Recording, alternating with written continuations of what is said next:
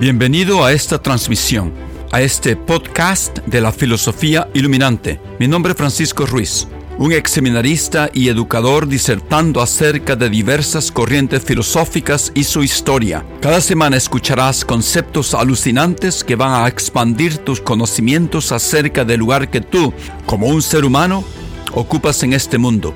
Gracias por pasar un tiempo conmigo hoy. Ahora comencemos con el tema del día.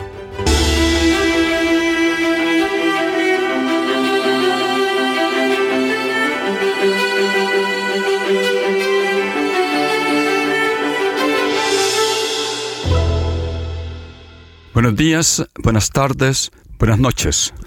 Este es eh, Francisco Ruiz, de nuevo con ustedes hablándoles desde Boston, Massachusetts, hablándoles acerca de conceptos filosóficos.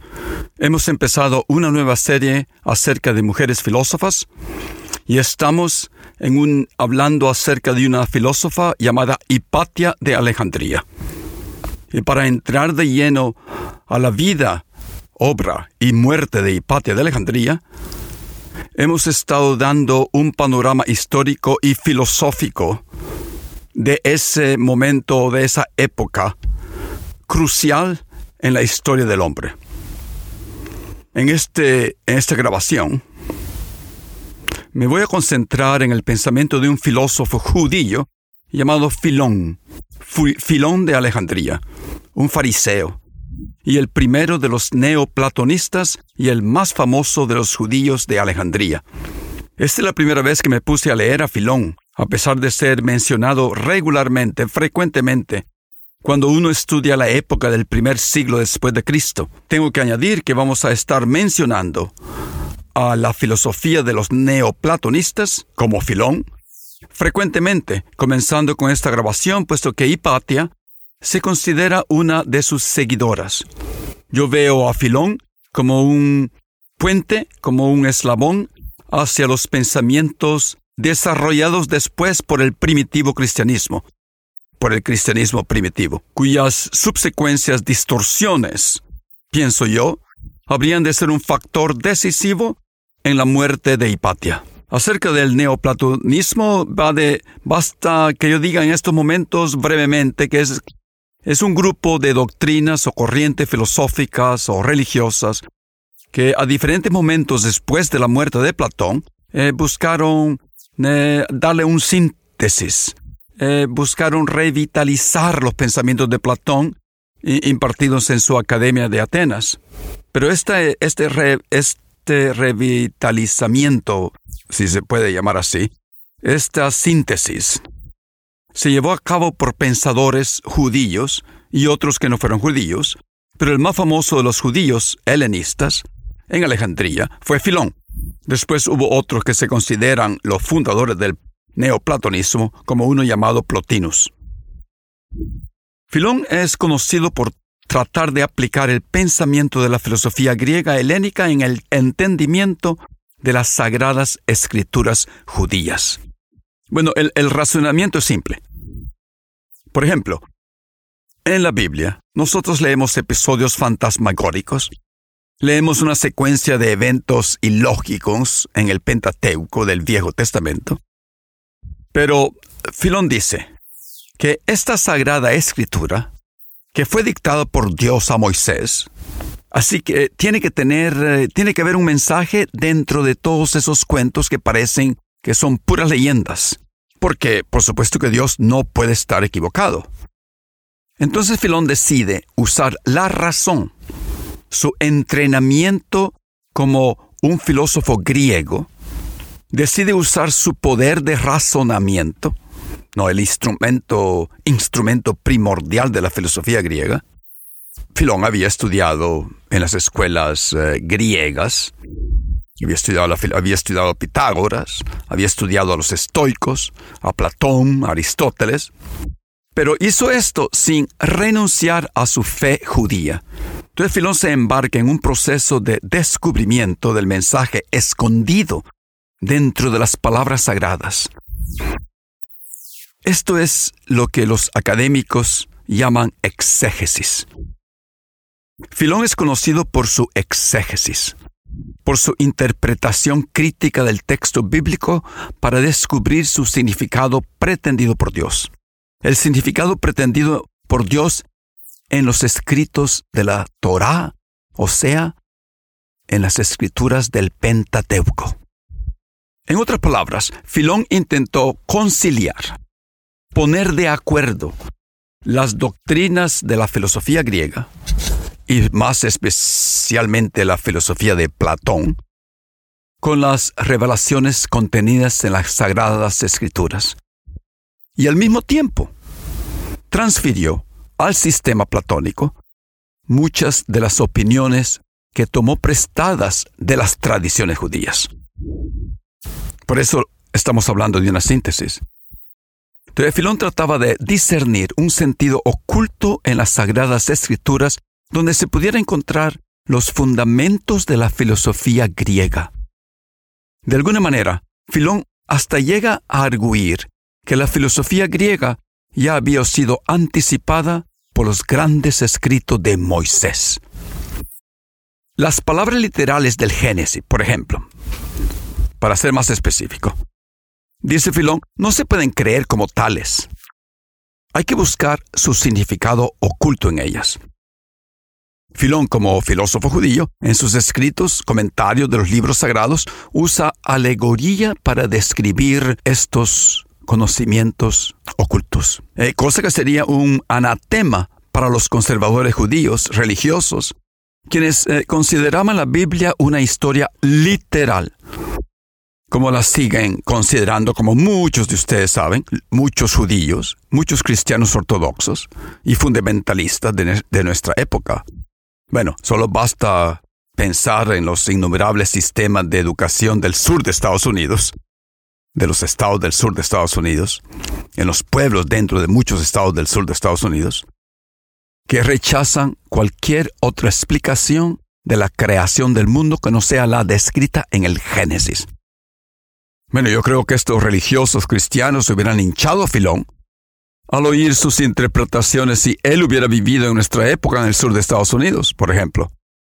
O si él hubiera vivido en el tiempo cuando la barbárica Inquisición quemó en la hoguera al pobre Giordano Bruno en Roma. Filón con sus interpretaciones del Génesis, por ejemplo, es muy progresista. Él interpreta al Génesis como un sistema de psicología y ética.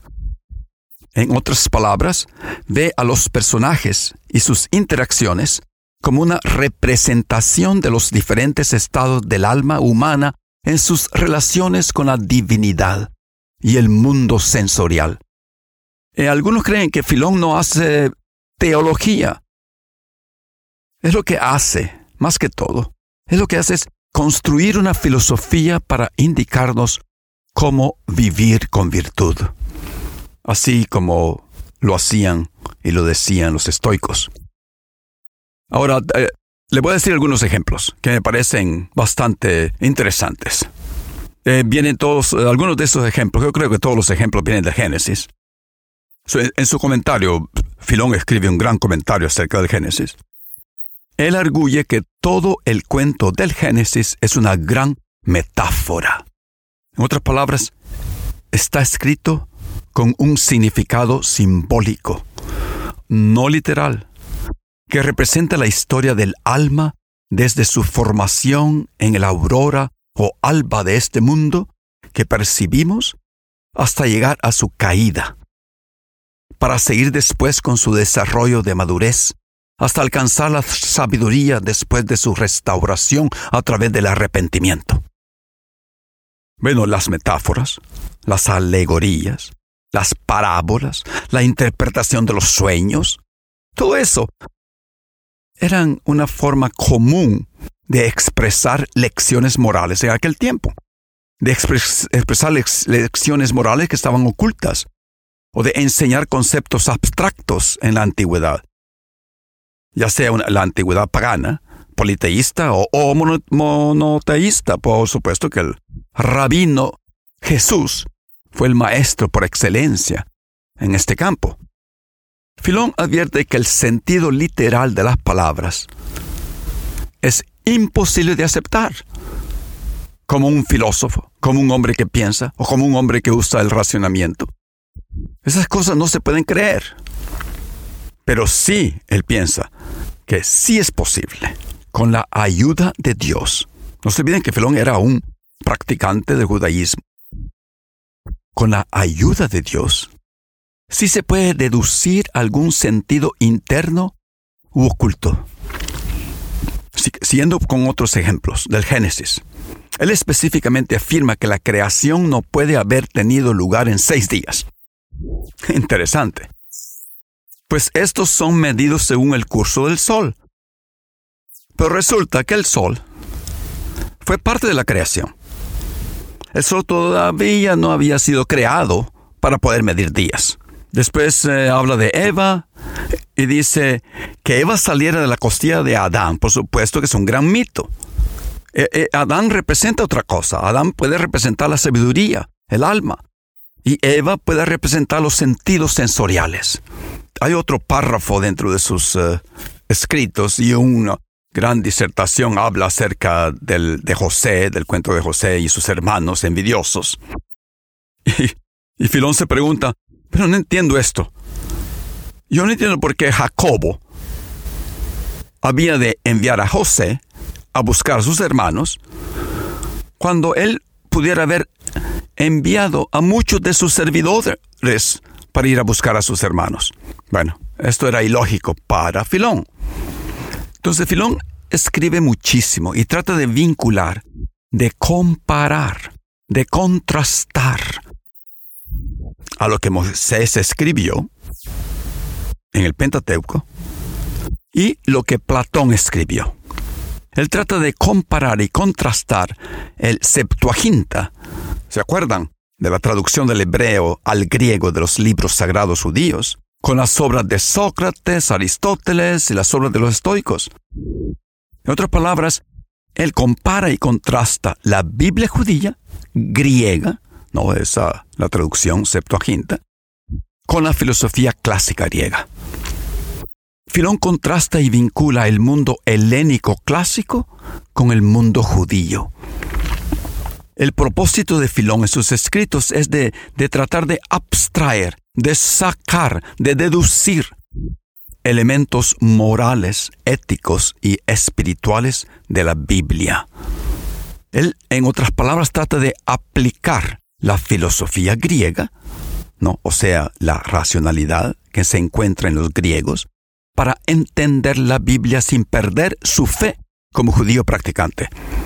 Bueno, menciono esto. Algunos se preguntan, ¿y por qué está mencionando Francisco Ruiz a este filósofo? Bueno, lo estoy mencionando porque esta modernización, este nuevo entender de las leyes judías, puso los cimientos, casi tal vez accidentalmente, para la nueva religión que estaba apenas luchando por su existencia, el primitivo cristianismo, el cristianismo primitivo, que, se, que su vertiente fundamentalista, no todo el cristianismo, pero su vertiente, su tipo fundamentalista y, y literal, llegaría a jugar un rol central y devastador en la vida y muerte de Hipatia. Bueno, siguiendo con el pensamiento de Filón, él afirma que Dios es sinónimo de creatividad Dios es creatividad. Está en un estado de creatividad permanente. Si aquellos que me han seguido desde el principio, yo hice al principio de toda esta serie de filosofía durante la pandemia y comencé con Spinoza. Y Spinoza había de decir exactamente lo mismo 1500 años después. Bueno, Spinoza era un judío, al definir a Dios en sus primeras proposiciones en su obra La Ética. Filón habla de un hacedor, de un artífice en la creación. Este hacedor o ejecutor de las creaciones individuales que nosotros vemos en este mundo, Filón dice que no fue Dios Padre. El, el ejecutor dice Filón, y aquí traemos el concepto permanente en la filosofía griega, es el logos, es la palabra de Dios. No, y esta era una posición estoica, cuando hablaban de los de logos cósmico, para aquellos que me han seguido desde el principio, yo hice una serie de, de estoicismo, eh, y hablaban de logos cósmico. El, el logos cósmico que era el ordenador de la materia, de la naturaleza y de nuestra naturaleza como humanos. Esta idea también es una idea modificada de la doctrina de Platón, donde Dios está constantemente generando ese mundo que Platón se, se, inventó, el mundo de las formas, el mundo de esas ideas absolutas y eternas, que son reales pero no tienen materia, son espirituales. Solo se hacen materia cuando pasan a ser componentes o elementos creadores de, de las entidades, entidades individuales en el mundo. Filón dice que esas formas platónicas son parecidas a los ángeles y arcángeles de la religión judía, adoptados por supuesto después por los cristianos. Esos ángeles y arcángeles se consideran ser los mensajeros de Dios. No para aquellos que son cristianos, saben que ¿qué le pasó a María Virgen? Bueno, vino un ángel a darle mensajes, otro mensaje, otro ángel vino y le dio un mensaje a José. Bueno, esa idea, esa leyenda de ángeles y arcángeles es copiada de los judíos. Pero Platón le llamó a estos mensajeros, los llamó demonios. Pero por, Platón no tenían un sentido peyorativo. No, el significado, por supuesto, de demonio fue más tarde corrompido por el cristianismo, significando para los cristianos el demonio, el diablo. Siguiendo con la exégesis, exégesis de Filón, no, del simbolismo usado por Filón. Cuando se habla en el Génesis de la creación del mundo en seis días, eso, Filón dice, eso no quiere decir un espacio temporal en el que el mundo haya sido hecho, sino que eso apunta a los principios de orden y productividad que regularon su creación. Entonces, Filón explica detenidamente las ventajas del número 6. Y esta cosa de, buscar significado escondido en los números, eso lo copió de, lo adoptó de Pitágoras. Esto es lo que Pitágoras creía. Y ya hemos hablado de cómo los números, las matemáticas, construyen un camino espiritual hacia un acercamiento hacia la divinidad. Eso es lo que creían los filósofos. Y este concepto fue adoptado por Hipatia. Y ese concepto fue uno de los conceptos que la llevaría hacia la muerte. Hoy en día, en nuestro presente, el judaísmo tiene, contiene un respeto místico, religioso hacia los números todavía. Muchos de ustedes creo que han llamado, han oído hablar de la Kabbalah o Kabbalah o Kabbalah judía, donde los judíos creen que Dios se manifiesta a través de números. Bueno, hablando del número 6 en la creación del mundo, el 6 es el número más productivo, dice Filón, pues equivale a la multiplicación de los tres primeros números y a su suma. O sea, 1 por 2 es 2 y 2 por 3 es 6. Los primeros tres números. Y si sumo los primeros tres números y después los sumo, sumo 2 más 3, me da, no, 2 por 2, perdón, 1 por 2 me da 2 y 2 por 3, 6. Y si sumo 2 más 1 es 3, y después sumo 3 más 3, me da 6. Además, es el producto de un número masculino. Bueno, eso, no, creencias en aquel tiempo, que los, los eh, y Patria también creía lo mismo, que los dos, los números pares eran masculinos y los números impares eran femeninos. Bueno, en el sexto día, cuando el Padre del universo dijo, hagamos, y esto es interesante, nunca había pensado en esto, que dijo, hagamos al hombre a nuestra imagen y semejanza. Dice Filón, bueno, él usó el plural, hagamos. Él no, digo, él no dijo, voy a hacer.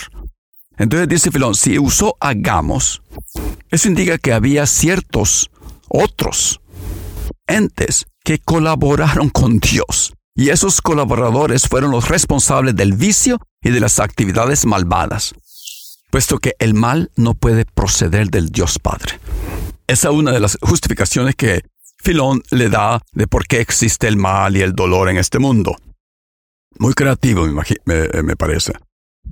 Ah, ahora, en la, sigamos con la creación. Filón dice que al hablar del séptimo día en la creación del mundo, Filón eh, se expande en las propiedades e importancia del número 7. que, que le ponen atención a todos los números. No, no, me, no quiero meter mucho en esto, me parece interesante. También habla del número 10, ¿no? 10 mandamientos y 10 que...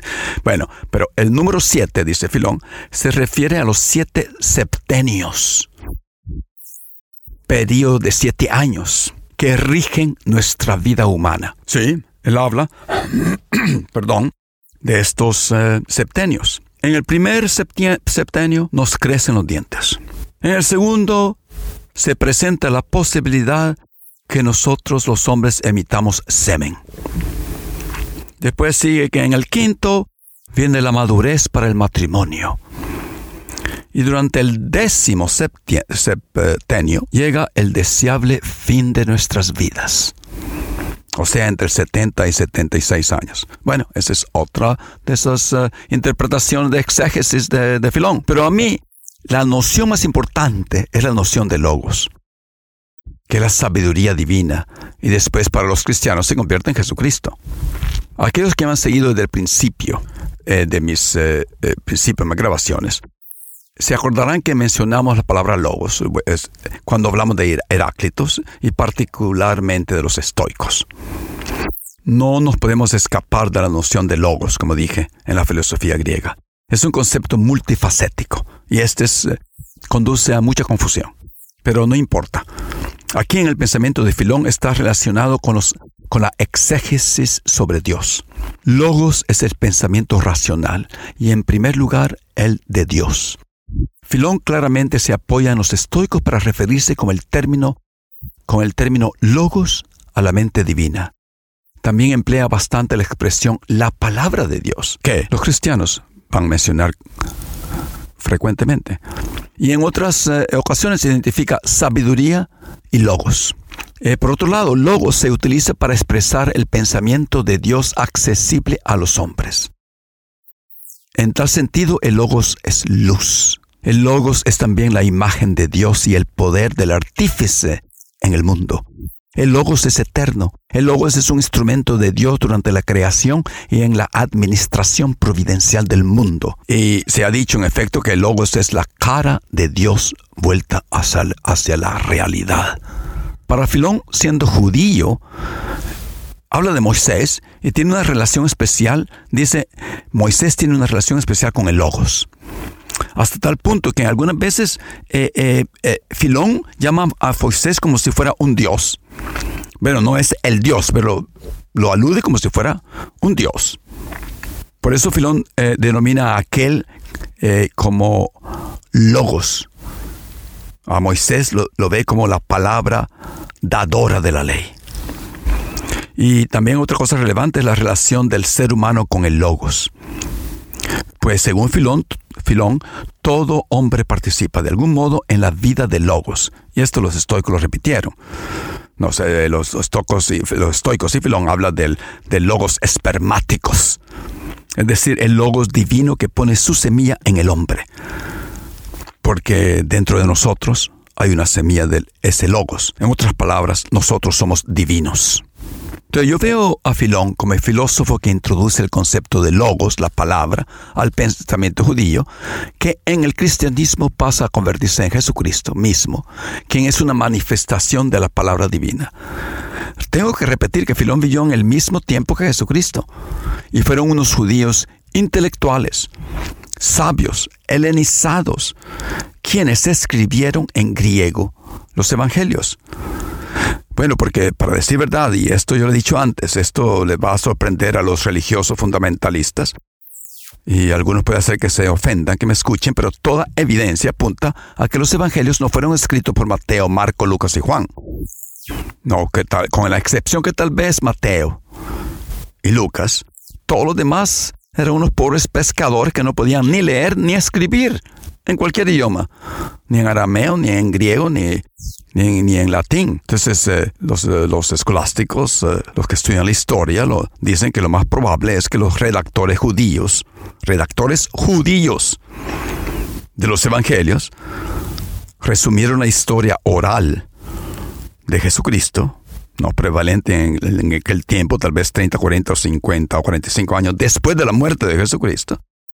Y estos redactores decidieron quedarse anónimos y escribieron no, en griego helenizado y les pareció muy prudente atribuir sus escritos a esos cuatro propagadores de los pensamientos de, Jesús que todo el mundo ya conocía.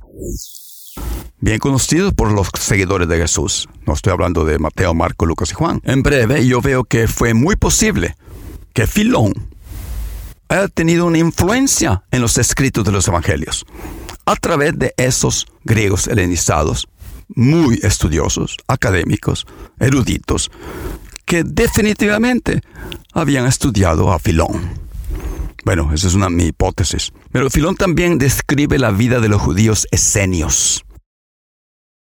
Esos judíos que vivían en una comunidad en el desierto después de separarse de la revolución de los macabeos y que conducían una vida entera de estudio de la ley, humildad y disciplina en Palestina. Entonces Filón los describe en su obra más popular llamada Vida Contemplativa. En esta obra también habla de la vida de una comunidad de ermitaños llamados terapéuticos, que todo lo hacían en una vida comunitaria y vivían afuera de Alejandría y se la pasaban estudiando día y noche y salían de sus cuartos solamente un día por semana. Y así alcanzaban el éxtasis religioso. Hablo de esto porque el cristianismo primitivo siguió la misma tradición judía de una vida contemplativa en comunidades como estas y una comunidad en particular, llamada la comunidad de los monjes nitrios, los eremitas del desierto de Nitria, que vivían en un monasterio en el desierto y habían, habían de jugar un rol devastador en la muerte de Hipatia. Bueno, vamos a terminar aquí este, esta reseña filosófica acerca del filón de Alejandría. Buenas tardes, buenas noches y nos vemos pronto. Gracias por haber escuchado mi grabación que produzco para contribuir al desarrollo humano de mis oyentes. Si te ha gustado, compártela con tus amigos y familia. Sugerencias de cómo mejorarla son bienvenidas. En los próximos episodios continuaremos discutiendo grandes ideas filosóficas que nos hacen reexaminar nuestras vidas y nuestro rol en este mundo. Hasta la próxima y que tengas un buen día.